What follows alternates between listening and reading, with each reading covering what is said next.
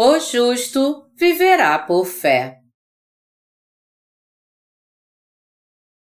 Gênesis 1, de 20 a 23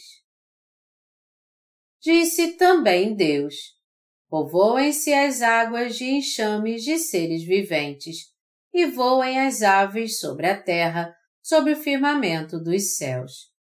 Criou, pois, Deus os grandes animais marinhos e todos os seres viventes que rastejam, os quais povoavam as águas, segundo as suas espécies, e todas as aves, segundo as suas espécies.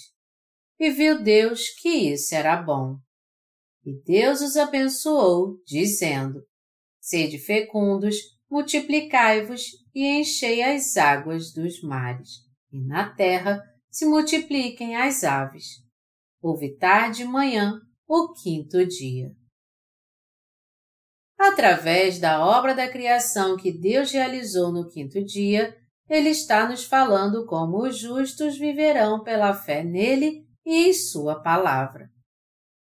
Já que Deus disse: Povoem-se as águas de enxames de seres viventes e voem as aves sobre a terra, sobre o firmamento dos céus, isso diz respeito apenas aos peixes e pássaros?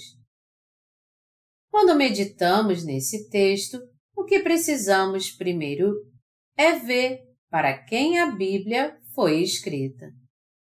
Aí então nós poderemos entender que esse texto foi escrito para aqueles que receberam a remissão de pecados, a fim de que eles vivessem pela fé. Na passagem bíblica acima, Deus criou os pássaros do céu. Com isso, Deus quis dizer que os justos viveriam somente pela fé. Nós, os justos, temos que examinar a nós mesmos então, a fim de vermos se estamos mesmo vivendo pela fé ou não. Deus disse: O justo viverá por fé.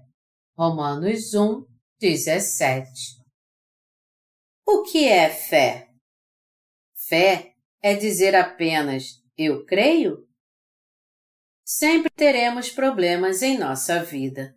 Contudo, por mais dificuldades que nós crentes no Evangelho da Água e do Espírito enfrentemos, se não nos apegarmos firmemente à Palavra de Deus e vivermos pela fé, até a nossa fé principal que nos levou a receber a remissão de nossos pecados perecerá e nós acabaremos deixando a Igreja de Deus.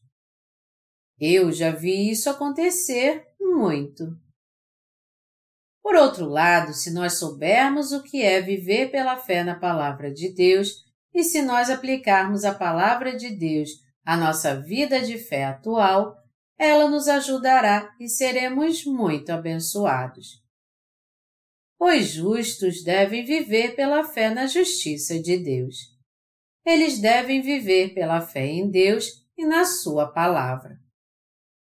Você e eu estamos tendo uma vida de fé confiando no Senhor, mas precisamos entender que tipo de fé é correta.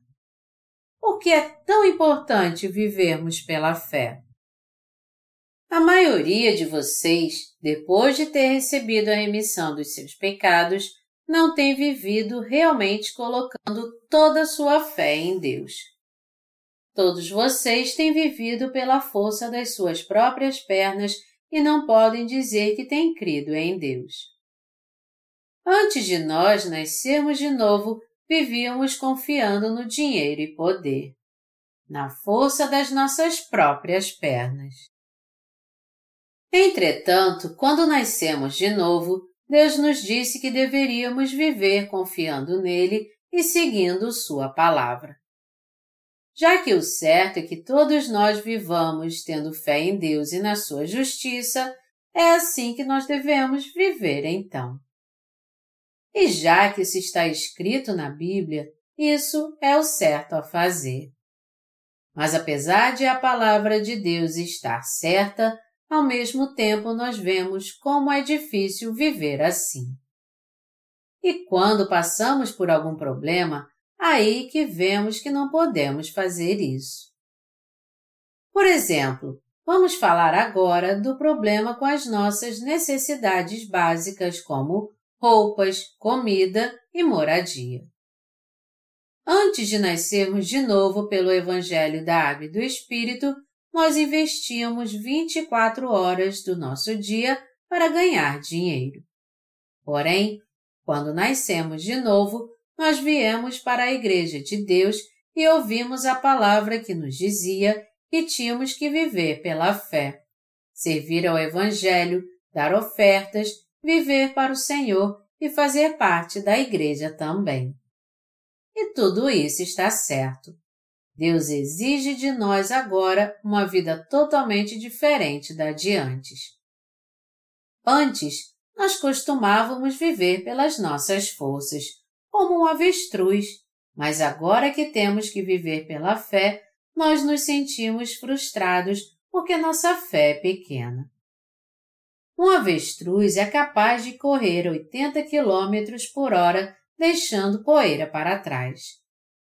Sem precisar da ajuda de suas asas, ele pode escapar do predador só com suas duas pernas e ainda achar comida. Era assim que nós vivíamos antes, mas agora nós não podemos mais viver assim, confiando em nossas próprias forças. Antes, nossa força era física, mas já que viemos para a Igreja de Deus, nós temos que entender que nossa força humana é totalmente inútil. Em outras palavras, nenhum de nós consegue viver somente da sua força física. E por quê? Porque nós não podemos cumprir todas as exigências de Deus somente com nossas habilidades e nossas forças. É por isso que nós temos que viver colocando nossa fé na justiça de Deus e na Sua palavra. É por isso que nós temos que mudar nosso antigo modo de vida. A Bíblia diz que o justo viverá por fé. Só há uma maneira do justo viver, e é pela fé na justiça de Deus e na Sua palavra. É por isso que temos que rejeitar nossos pensamentos carnais. Agora, então, vamos meditar em como devemos viver pela fé.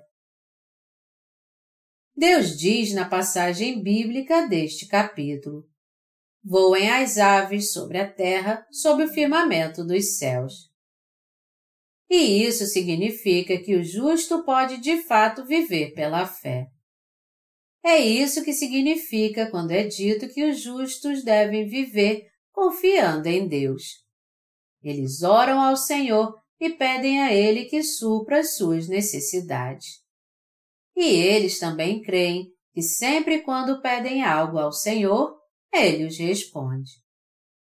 Nós podemos viver pela fé quando cremos que o Senhor é nosso pastor, que Ele é nosso Deus, nosso Salvador que Ele é nosso Mestre. Melhor dizendo, isso quer dizer que todos nós devemos viver crendo que o Senhor trabalha em nossa vida quando nós oramos. Colocar nossa fé em Deus é o mesmo que orar pedindo ajuda ao Senhor quando nós estamos passando por alguma dificuldade na vida e termos certeza que Ele responde nossas orações. Se estamos com problemas, temos que orar a Deus então e pedir sua ajuda. E temos que crer que o Senhor responde nosso pedido de ajuda. Ter essa fé pela qual o Senhor nos dá graça, sabedoria, resolve nossos problemas e responde nossas orações de várias formas quando oramos é algo fundamental. É assim que podemos viver confiando na justiça do Senhor. E para ser mais específico, ser ajudados quando oramos a Ele. É isso que significa viver pela fé no Senhor. Nós não cremos em Deus como se crêssemos naqueles que fundaram as religiões do mundo, mas nos curvamos diante do Senhor que vive hoje e sempre que salvou você e a mim dos nossos pecados e oramos pedindo a Ele sua ajuda. Aí então é que encontramos Deus em nossas orações e somos abençoados por Ele em nossa vida. Quando oramos ao Senhor, nós podemos ter comunhão com Ele pela fé e também vivermos pela fé. Nós temos que fazer com que Ele conheça nossos problemas, pedir sua ajuda, lembrar da sua palavra e crer que Ele nos ajuda e resolve nossos problemas sem falhar. É por essa fé que temos que viver. É isso que temos que fazer na nossa vida de fé agora. Aqueles que vivem pela fé na justiça de Deus oram ao Senhor e têm comunhão com Ele. Por isso, eles podem viver pelo poder e graça que Ele lhes concede. É assim que nós temos que viver, tendo comunhão com o Senhor, recebendo respostas pela nossa fé e confiando nele. Nada mais do que isso é viver confiando em Deus. Várias pessoas neste mundo dizem que confiam em Deus, mas isso não é verdade. Sempre que os servos de Deus passam por dificuldades, eles primeiro pedem ajuda ao Senhor em suas orações. O apóstolo Paulo não orava ao Senhor todo o tempo? O apóstolo Paulo cria pela fé que Deus cumpre tudo que ele promete de modo infalível. E é por isso que ele também nos exorta assim. Com toda oração e súplica, orando em todo o tempo no Espírito. Efésios 6, 18. Sempre que nós orarmos ao Senhor quando tivermos algum problema, Ele responderá nossas orações de várias formas. Nós temos que viver pela fé crendo que Deus nos susterá e ajudará quando nós pregarmos o Evangelho da Água e do Espírito a este mundo. Até hoje temos vivido crendo em Deus e na sua justiça. O apóstolo Paulo também viveu pela fé em Deus e na sua justiça. Todas as pessoas de fé na Bíblia viveram pela fé em Deus. Os que se converteram antes e estão guiando vocês agora também têm vivido pela fé até hoje. Os que se converteram antes de você não estão livres de problemas e também têm enfrentado muitas dificuldades desde o momento em que creram no Evangelho da Água e do Espírito. Eles vêm se levantando contra o inimigo e têm lutado contra ele. Têm sido desprezados, perseguidos sujeitos a todo tipo de insulto e perderem todos os bens materiais que tinham. Eu mesmo perdi muito por crer no Evangelho da Água e do Espírito, mas o que eu ganhei foi muito mais. Depois que eu tive um encontro com o Senhor, eu fui duramente perseguido, dentro e fora da minha própria família. Eu não tinha nenhum bem material. Então, eu tinha saúde? Não, eu não tinha saúde. Eu vivia doente. Às vezes, quando minha hérnia inflamava, meu sangue engrossava e endurecia o meu corpo. Eu fiquei à beira da morte várias vezes. Quando procuramos viver tendo fé no Senhor, nós encontramos muitos obstáculos, mas toda vez que oramos a Ele, nossas orações são respondidas. E é assim que temos que viver agora. É assim que os justos têm que viver pela fé. No quinto dia, Deus disse: Produzam as águas enxames de seres viventes e voem as aves acima da terra no firmamento do céu. Como é que podemos voar sobre o firmamento da fé? Já que nascemos de novo, como nós podemos ter a vida de fé dos justos? Já que nós vivemos nessa terra com nosso desejo carnal ainda intacto, como nós podemos viver como justos? Isso só é possível quando vivemos pela fé na justiça do Senhor. E os justos têm que viver crendo em toda a palavra de Deus, porque eles têm que dar testemunho do que são.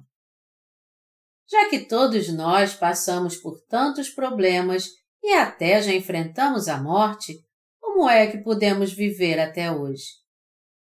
Isso só foi possível justamente porque temos vivido crendo apenas na justiça do Senhor. Nós temos vivido pela fé, orando sempre ao Senhor, crendo que Ele responde nossas orações e que Ele se tornou nosso pastor, nosso Pai e nosso Salvador. Essa é a verdadeira fé. Nós temos enfrentado dificuldades em nossa vida a todo momento. Até agora nós não estamos livres das lutas. Todavia, por mais que enfrentemos dificuldades maiores ainda, vamos continuar vivendo colocando nossa fé na justiça do Senhor. A não ser que vivamos confiando na justiça do Senhor, nós não teremos outra escolha senão morrer física e espiritualmente. Todos os homens de fé antes de nós, João Batista, Pedro, João, Paulo, Marcos e Mateus, viveram pela fé. Eles viveram pela fé confiando no Deus Todo-Poderoso. Eles não viveram confiando na sua força física e nos seus bens materiais. Nós também temos que viver confiando no poder do Senhor agora. Na Bíblia, no quarto dia da criação, Deus disse como ele fez os seus servos, e no quinto dia, ele disse como os seus servos deveriam viver tendo fé no Senhor. Quando você tem algum problema, como você o resolve? Você deve tentar resolvê-lo por meios humanos? Até mesmo isso requer certas condições e dinheiro. O que você pode fazer então quando não tem dinheiro algum? Você deve viver confiando em Deus somente, confiando na sua justiça, pedindo sua ajuda e crendo nele nós temos que aprender a ter uma vida que confia em Deus, na sua justiça e que busca sua ajuda. Nós temos que pedir a ajuda de Deus até mesmo em coisas simples, dizendo: Deus, por favor, me ajude nisso. Nós temos que pedir ao Senhor com fé e temos que crer que Ele nos dará o que estamos pedindo nós temos que levar nossos problemas ao Senhor e pedir a Ele. Deus, por favor, resolva este problema e me ajude. Eu estou te pedindo que resolva isso para mim. Eu creio que tu irás me responder. Nós temos que viver pedindo a ajuda do Senhor e confiando nele. Se pedirmos ao Senhor com fé, e se nossas orações forem corretas, o Senhor irá nos responder. Deus trabalhará em nossa vida e em todas as circunstâncias com seu poder. Sendo assim, é com a ajuda do Senhor que nós vivemos. Você agora tem que aprender a viver confiando no Senhor. Muitas pessoas tentam viver confiando em sua inteligência e nos seus bens materiais. No entanto, os justos nascidos de novo, leigos ou ministros, só podem vencer todas as dificuldades se confiarem totalmente no Senhor e viverem pela fé. Não importa qual seja o problema, quando levamos para o nosso Senhor, cremos nele e pedimos sua ajuda, ele com certeza nos responde. A fé não é nada mais do que isso. Você agora tem que aprender a viver pela fé. Você tem que viver pela fé realmente. Deus aperfeiçoou minha fé. Houve um tempo em que eu enfrentei grandes dificuldades, mesmo confiando no Senhor. Naquela época eu não tinha ao meu lado os pastores que trabalham comigo agora nem os irmãos e irmãs na fé, e muito menos bens materiais. Quando eu fui para uma cidade portuária chamada Soco, naqueles dias, a única coisa que eu cria era que Deus era o meu Senhor, e eu era seu servo e que ele me ouvia quando eu orava.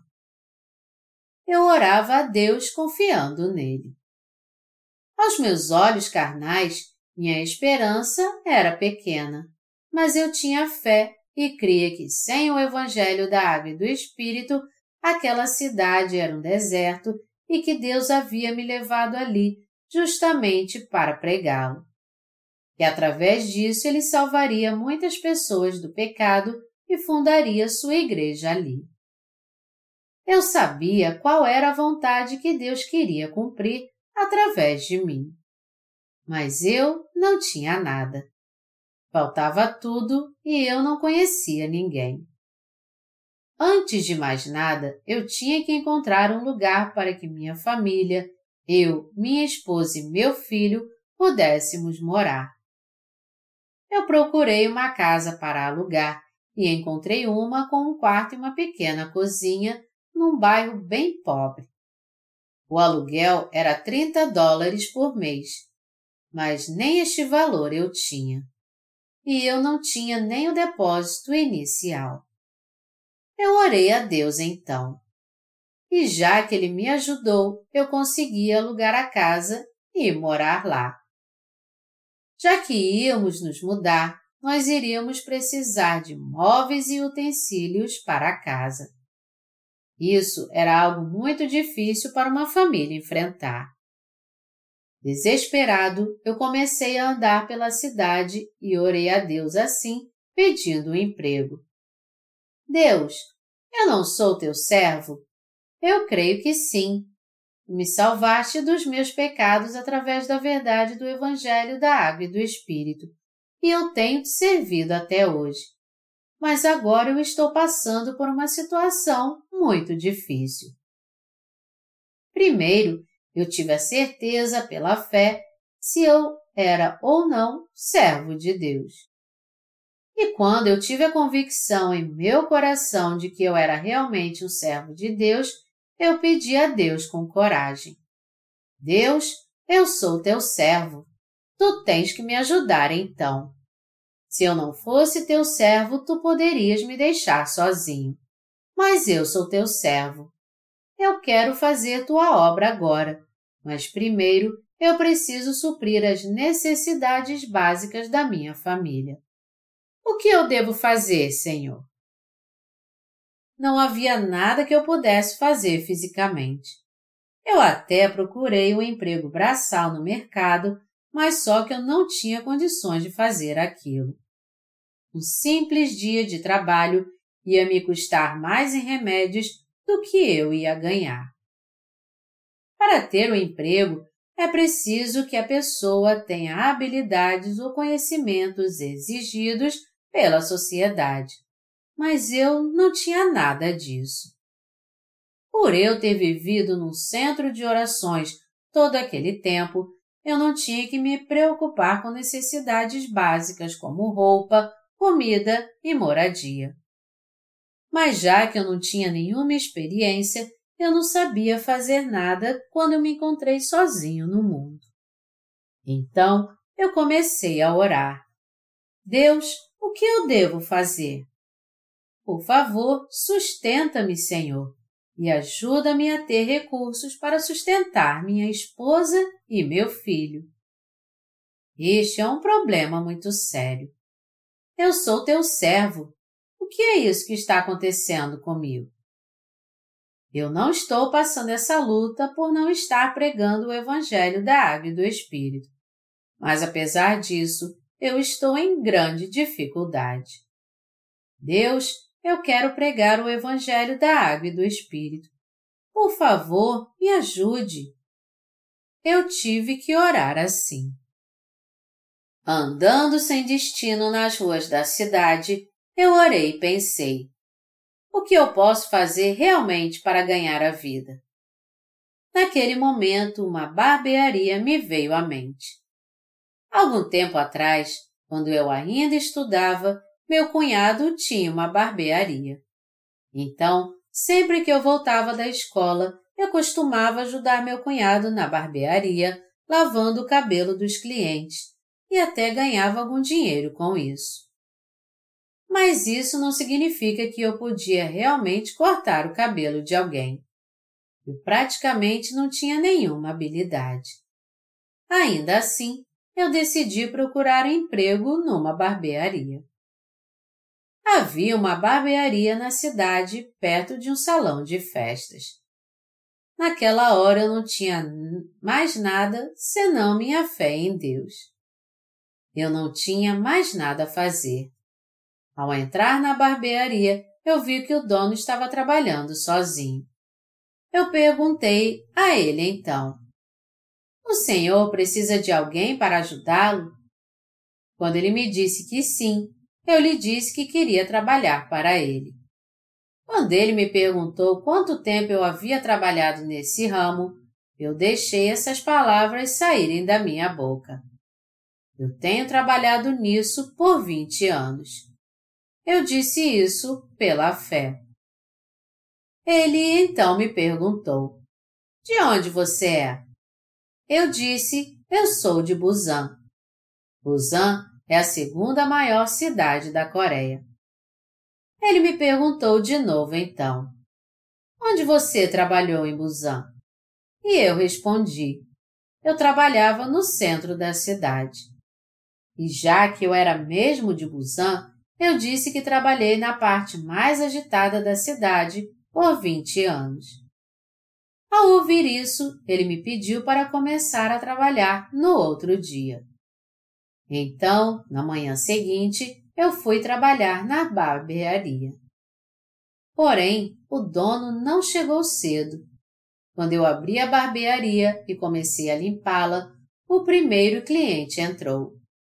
Minhas mãos tremeram quando eu segurei a tesoura pela primeira vez.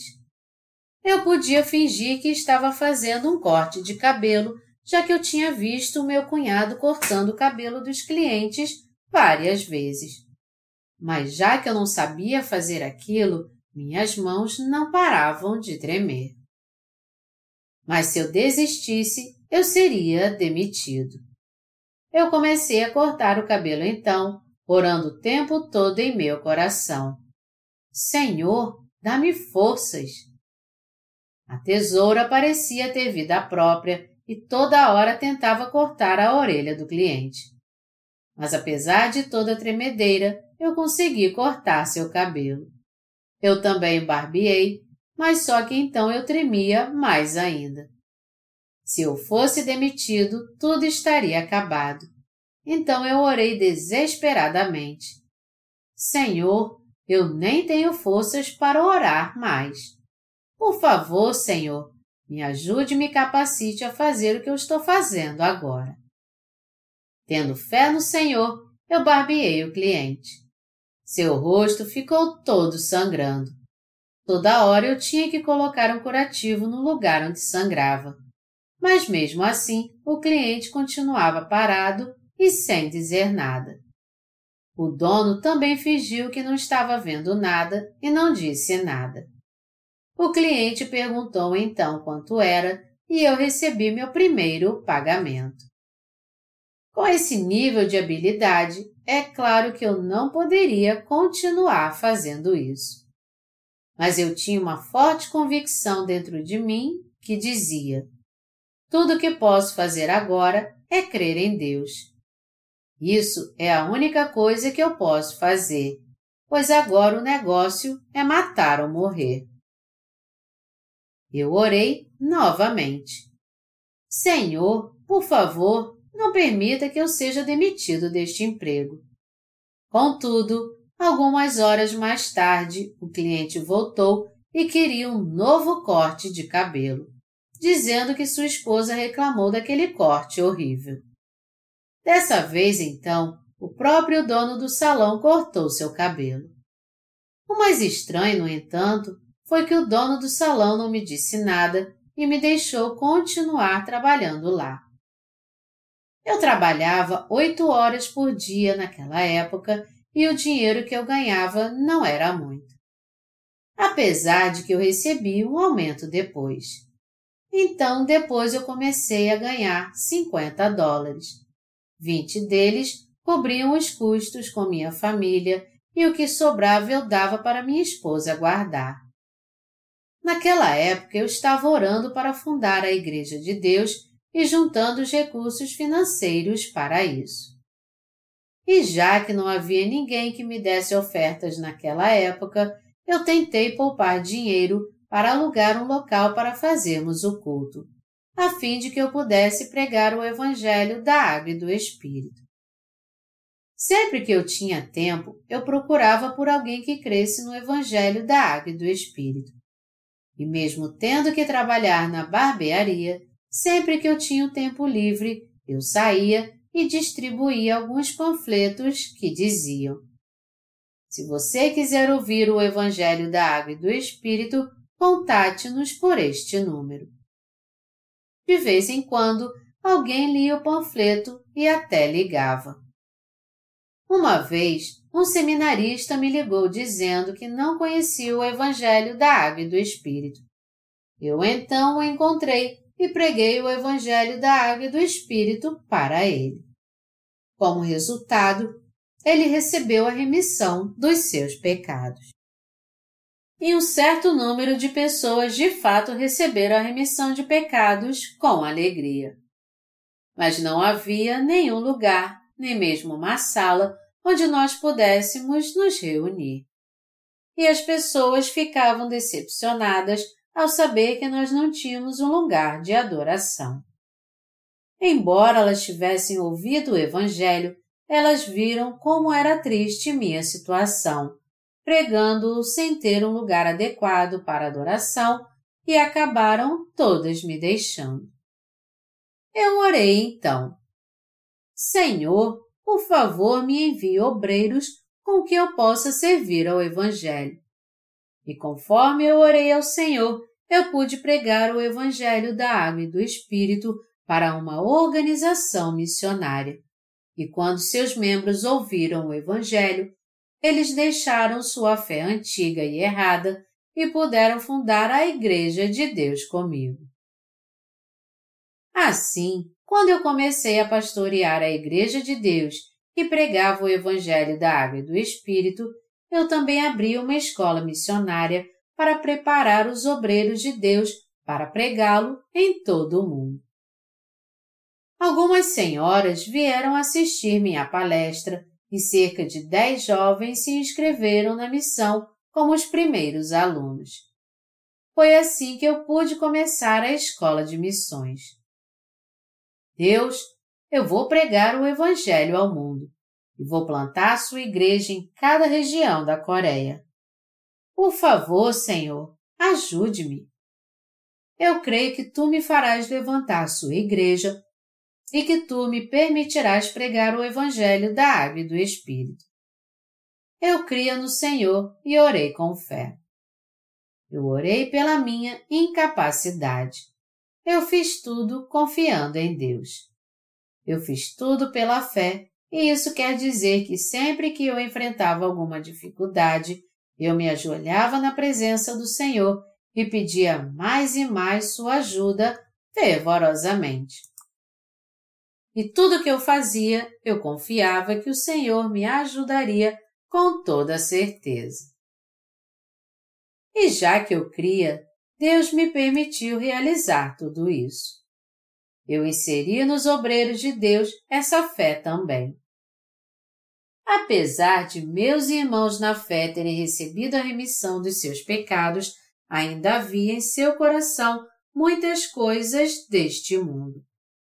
Seu coração, melhor dizendo, podia voltar a ser carnal a qualquer momento. Pelo fato de seu coração não poder ser transformado se eu os ensinasse apenas com minhas próprias palavras, eu tive que tirar a maldade do seu coração com minha fé no Senhor. Eu tive que guiá-las ao Senhor. Sempre que eu testificava da palavra de Deus, eu também testificava da minha fé. E já que eles tinham muitas dúvidas sobre a palavra de Deus e sobre mim, eu tinha que ensiná-los muitas coisas da palavra pela fé. Quando eu testificava a eles com a palavra de Deus, a incredulidade do seu coração era tirada uma a uma. Assim, através da escola de missões, eu pude preparar os obreiros do Senhor e levantá-los como pregadores. A Igreja de Deus também foi construída assim. Ter fé no Senhor é o mesmo que crer assim. Deus é o meu Deus. O Senhor é o meu Salvador que apagou todos os meus pecados de uma vez por todas. Ele é meu pastor que me ajuda. Se eu viver de acordo com a vontade de Deus e segui-lo pela fé, qualquer problema que eu enfrente então, mesmo que eu corra risco de vida, o Senhor certamente me ajudará, pois Ele é o meu pastor e o meu Salvador. Eu creio que o Senhor me dará tudo o que eu pedir a Ele, e foi justamente com essa fé que eu me tornei um servo de Deus. Até agora eu faço a obra tendo fé no Senhor. Às vezes, até meus obreiros acham difícil entender minhas atitudes, mas é pela minha fé no Senhor que eu estou realmente fazendo a sua obra. Eu vivo pela fé até nos momentos difíceis. Eu faço a obra confiando em Deus. O Senhor me salva e me sustenta quando eu creio nele. Se você está passando por algum problema, você também tem que pedir ao Senhor para resolvê-lo. Se você pedir e realmente crer que Ele te responderá, sua oração de fato será respondida então.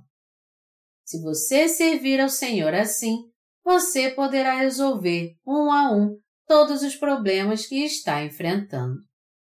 É pela sua fé no Senhor que você pode vencer todas as suas dificuldades. Você está passando por alguma luta ou aflição? É claro que sim.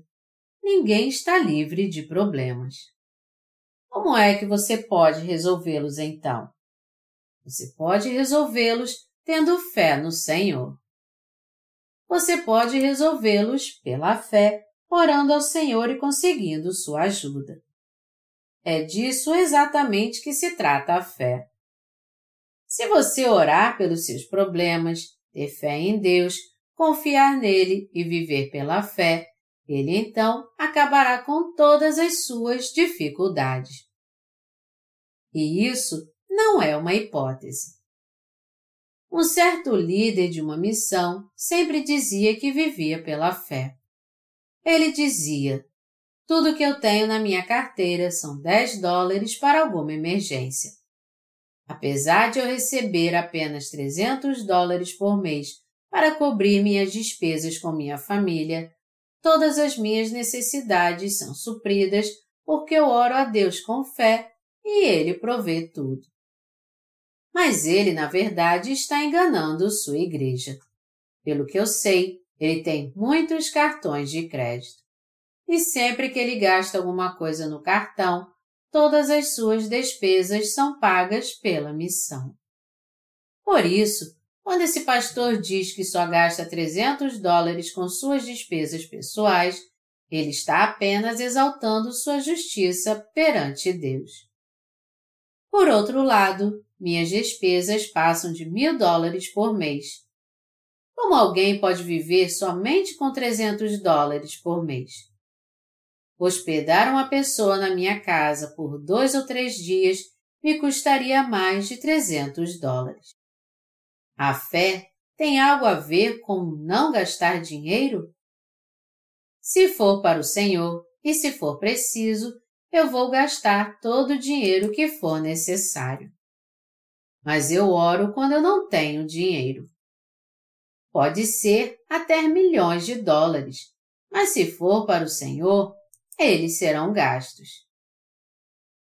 Viver para Deus é viver tendo fé nele. Todo aquele que é justo tem que viver pela fé. Os justos tropeçam justamente pela falta de fé, e é por causa da sua falta de fé que eles levam uma vida miserável.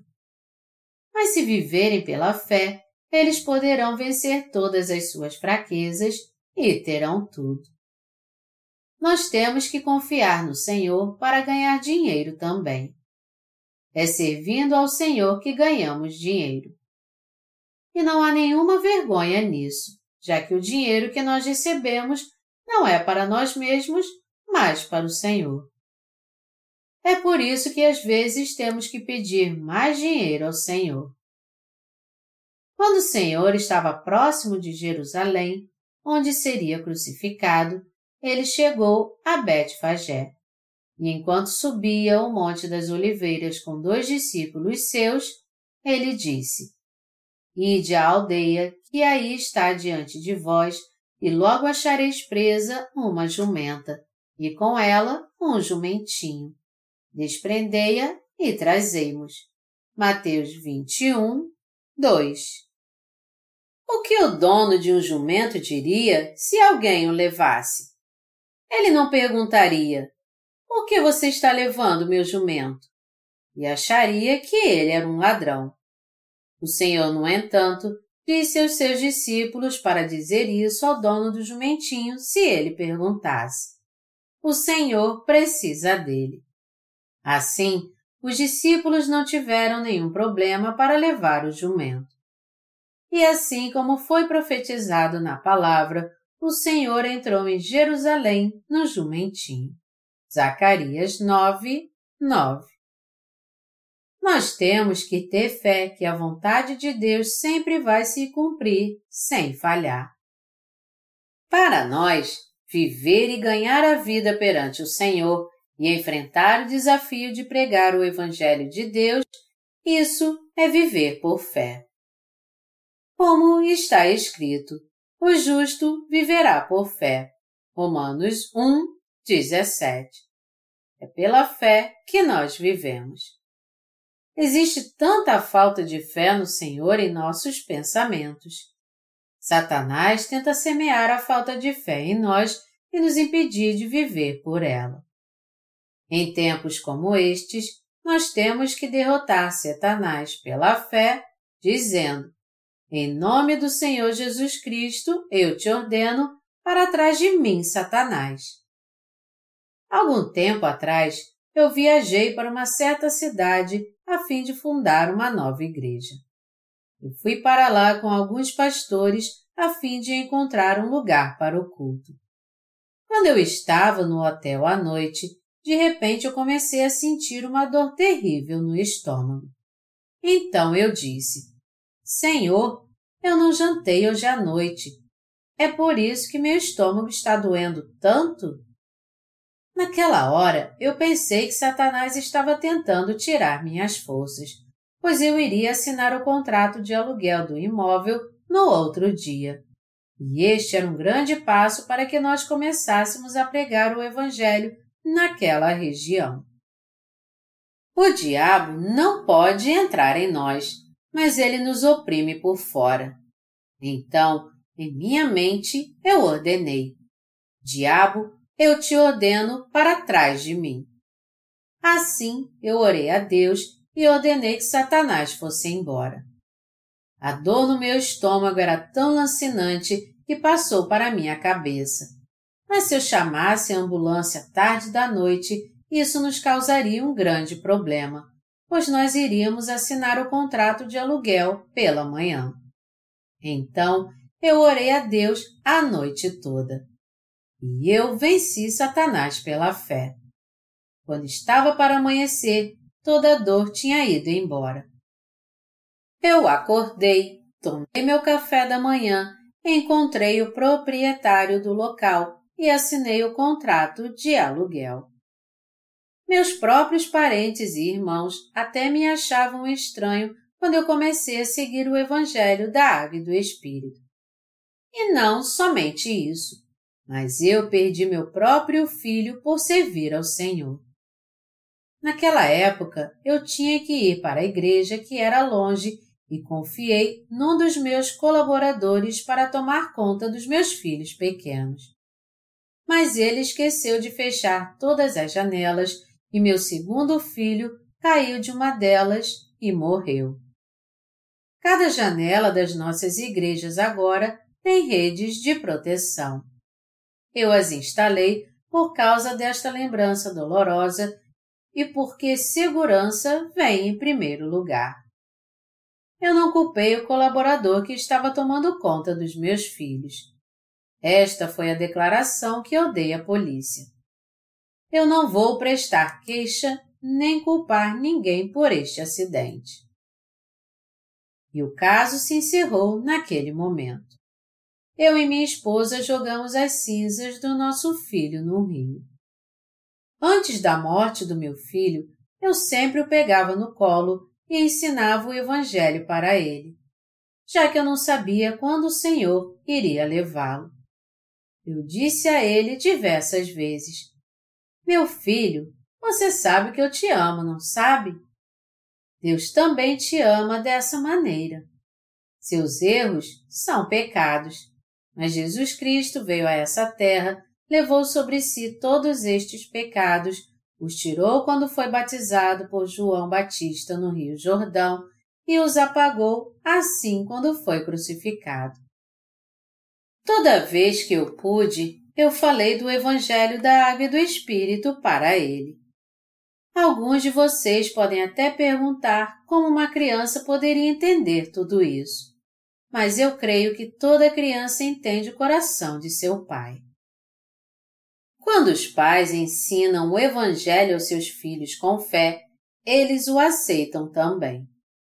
Eu ensinei o Evangelho da Água e do Espírito para meu filho. Meu filho foi para Deus.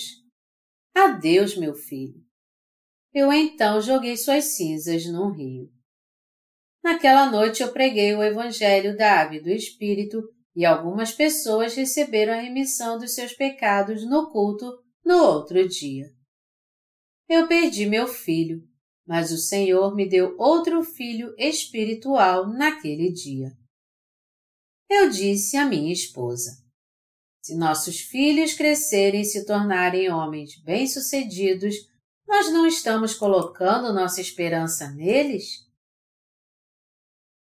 Eu acho que Deus levou nosso filho antes de colocarmos nossa esperança em algo dessa terra. Por isso, querida, você tem que aceitar a perda como eu aceito e não devemos chorar mais. Deus não tem um propósito para nós por ter levado nosso filho? No tempo certo, Deus aliviará nossa dor. Tudo isso aconteceu enquanto eu estava fora pregando o Evangelho da Água e do Espírito. Foi algo que aconteceu com a permissão de Deus. Eu então me ajoelhei colocando minha fé em Deus. Já que eu não passava de um ser humano, se meus filhos se tornassem bem-sucedidos neste mundo, eu passaria a confiar neles. Contudo, eu venci tudo com minha fé no Senhor. Tudo o que eu fiz foi pela fé. Você também tem que resolver tudo pela fé, não importa as lutas que você esteja enfrentando, e não importa como você agrada a Deus. Sem fé no Senhor, nós não podemos seguir em frente, não podemos fazer a obra de Deus. Quando eu conheci o grupo de irmãos que fundaram nossa missão, eles me convidaram para ser o preletor num retiro, mas o horário que eles me deram para pregar foi onze horas da noite. Apesar de ser muito tarde, eu não me importei e preguei a palavra aquela hora mesmo. Como sempre, eu preguei pela fé. Mas eu não deixei de orar pedindo a ajuda de Deus. Antes de pregar, então, eu fui para o meu alojamento e orei. Deus, se nenhuma alma receber a remissão de pecados nesse retiro, o Evangelho terá fracassado aqui então. Portanto, Deus, este retiro é muito importante. Este evento vai determinar se as pessoas aqui serão usadas por ti ou não. E isso depende totalmente de ti. As almas têm de ser salvas. No retiro, o período da tarde era reservado para que todos se divertissem. Alguns iam nadar, outros pescar.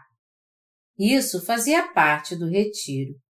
Então, quando eu preguei o Evangelho tarde da noite, as pessoas já estavam tão cansadas por causa das suas atividades durante o dia que algumas até cochilavam, tornando difícil que o Evangelho fosse pregado corretamente.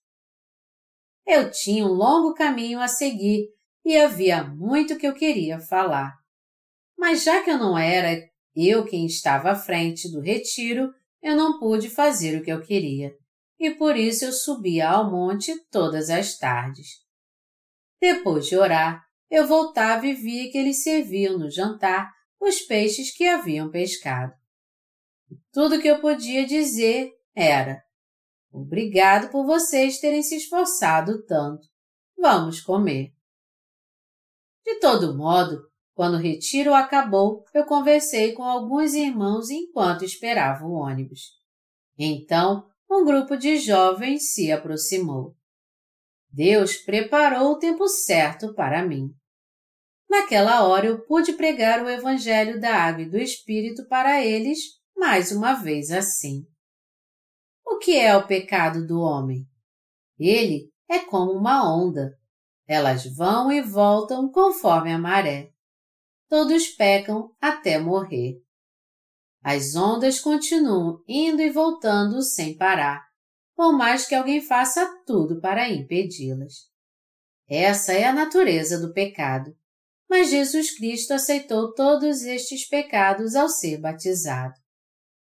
Foi naquela hora que nosso irmão Wong Choi, que hoje é pastor, aceitou o Evangelho. E muitos outros jovens receberam a remissão dos seus pecados também. Foi assim que a obra do Evangelho começou. Quando eu preguei para o missionário Yong-Yu-Ha Lee, que era o líder da igreja, ele também se converteu pela fé. Naquela época eu o visitei em casa e depois de nos cumprimentarmos, eu sentei no sofá. Ele me disse: Deixe-me te perguntar só uma coisa. Eu disse: O que é? Ele disse: Porque Deus odiou Esaú e amou a Jacó. Eu não consigo entender isso. Então eu disse a ele: Pegue sua Bíblia e ao abri-la no capítulo 9 do livro de Romanos, eu comecei a falar. Aqui diz que o propósito de Deus, segundo a eleição, fica firme, não por causa das obras, mas por aquele que chama. Quem Deus chamou? Ele chamou pessoas como Jacó. Ele chama os pequenos, simples, desprezados, aqueles que, além de crerem em Deus, não tem nada do que se orgulhar. São estes que Deus chama e salva. Deus amou a Jacó e odiou a Esaú, porque pessoas como Esaú confiam nas suas próprias forças e se opõem a Deus ao invés de confiarem nele. O missionário Lee, então, me disse: Eu já estudei muito e aprendi muito esse tempo todo também mas você é o primeiro que me explicou isso de modo claro. Que livros você leu? Quando eu vi o que ele tinha estudado, eu percebi que ele tinha muitos livros e disse a ele: Você tem que mandar todos estes seus livros para serem reciclados. Eu li todos eles dez anos atrás, mas não havia verdade neles, somente fermento que corrompe a alma.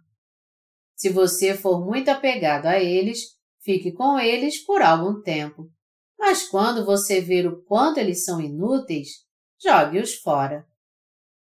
A situação da igreja naquela época era tal que nós tivemos que ordenar o missionário Lee como pastor. Só então a igreja pôde ser organizada. Mas nós poderíamos levantar alguém que não havia nascido de novo como servo de Deus? Eu orei então. Deus, já que eu preguei o Evangelho da Água e do Espírito, ele pelo menos tem que aceitá-lo.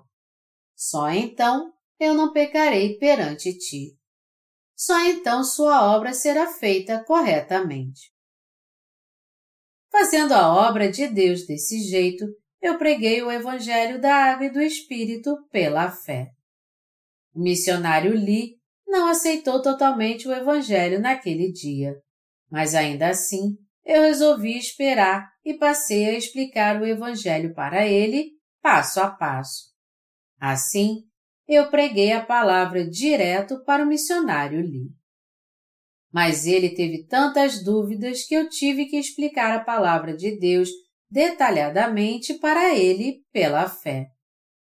Enfim, o reverendo Lee foi finalmente salvo, foi levantado como um servo de Deus, serviu o Evangelho conosco pela fé e foi para o Senhor antes de nós. Você precisa ter fé para crer nos servos que se converteram antes de você e segui-los. Não há nada na vida dos justos que não requeira fé no Evangelho da água e do Espírito. É preciso ter fé para obedecer e seguir os que se converteram antes de nós. De fato, tudo requer fé. Se os que se converteram antes de você te pedissem para fazer algo, você não seria incapaz de obedecê-lo se você não tivesse fé na ordem estabelecida por Deus? Nós devemos viver pela fé na palavra de Deus e no Senhor. A vontade de Deus é que o Evangelho seja pregado no mundo todo.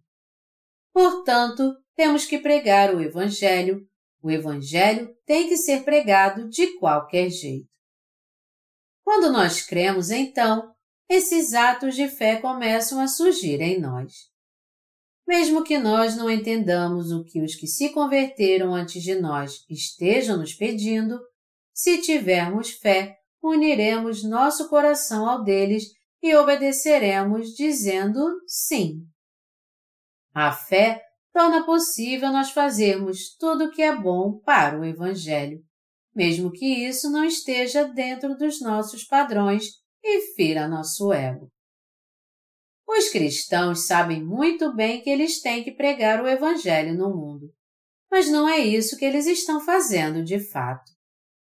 Com seu método de evangelização atual, por mais que eles se esforcem, tudo é feito em vão.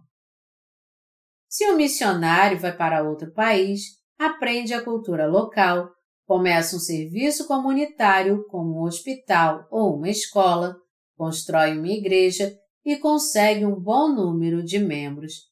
Ele conseguiu um sucesso espetacular então.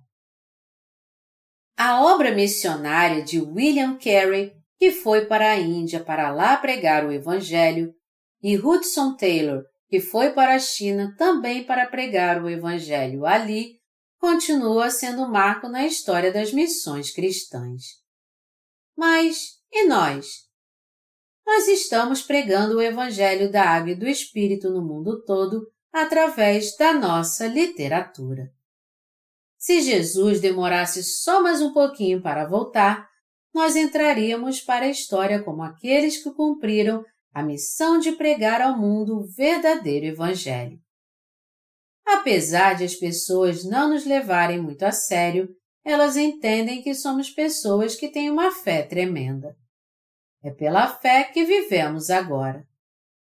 Nós temos servido ao Senhor pela fé até agora e continuaremos fazendo isso nos dias que virão. A Bíblia diz: Ora, a fé é a certeza de coisas que se esperam a convicção de fatos que se não veem. Hebreus 11, 1. A obra de Deus só pode ser feita pela fé. O diabo também é derrotado pela fé. Nossos inimigos vencidos pela fé. Tudo é feito pela fé. Viver também é algo que fazemos pela fé. Nós temos que viver crendo na palavra. Nós temos que ser um com o Senhor pela fé e segui-lo pela fé. Mas você só pode viver pela fé quando não confia nas suas forças. Os avestruzes têm asas enormes. Se eles usassem essas asas para voar, eles voariam mais rápido do que as águias. Eles são mais fortes também. Mesmo com o homem sentado nas suas costas, eles podem correr como um cavalo. Os avestruzes são grandes e fortes assim. Eles podem correr 50 quilômetros por hora. E já que suas pernas são tão fortes, eles nem tentam voar. É por isso que eles não precisam voar. Todavia, o avestruz usaria suas asas se suas pernas fossem cortadas. Quando ele fosse perseguido por um predador como o leão, ele usaria suas asas para escapar da morte e voaria. Uau! Eu não sabia que minhas asas eram tão boas. O avestruz só pode vencer a águia se ele voar. Mas nós temos que cortar as pernas do avestruz para fazê-lo voar. Nós temos que cortá-las quando ele estiver dormindo. E se nós cuidarmos bem dos seus ferimentos e alimentá-lo bem, em um mês ele estará voando. Uma galinha pode voar também quando suas pernas são cortadas. Podemos fazer as galinhas voarem na mesma hora. Se suas pernas foram cortadas assim que elas nascerem e seus ferimentos forem cuidados, elas logo voarão, já que não podem andar. Você sabe por que você vive sem confiar no Senhor? Você não vive pela fé porque sua força é muito grande, porque você só tem ela para confiar. Mas eu não tenho nada em que confiar. Eu me afastei da minha casa, dos meus amigos e da minha antiga denominação. Se seu caráter é irrepreensível, se você é muito inteligente ou confia nas suas próprias forças, você acaba confiando nisso. Mas quando você entende que tudo isso não é nada, você passa a confiar apenas na palavra do Senhor e a viver pela fé. O justo viverá por fé. Não é quando tudo está indo bem que vivemos pela fé, mas sim quando as coisas ficam difíceis. Aí então é que passamos a orar a Deus. Você tem que entender que Deus permite que você passe por dificuldades para que você tenha fé. Por isso você tem que orar a Deus e segui-lo crendo que Ele responderá todas as suas orações. Eu não posso esperar nada de mim mesmo. Eu falo o que penso e tenho pavio curto. Eu não sou muito educado nem muito forte. Eu tenho muitos problemas de saúde. Eu também sou baixinho e gordinho. O que se pode esperar de um homem como eu? O que eu tenho que eu possa confiar? Não há nada no que eu possa confiar. Você ainda confia em si mesmo ou em alguma coisa? Você tem que entender que as coisas carnais não são nada. Você tem que entender que as realizações do homem não são nada para Deus. Se você tiver muito pão hoje, você não vai orar pelo pão de cada dia. Mas quando não há pão, nós temos que orar por ele. Quando nós entendemos nossas fraquezas, é que podemos orar a Deus e pedir que Ele supra nossas necessidades. Quando entendemos como é importante a obra de Deus, é que passamos a orar. Isso é fé. Amados irmãos, quando vocês entendem como vale a pena servir ao Senhor, é que vocês passam a viver pela fé.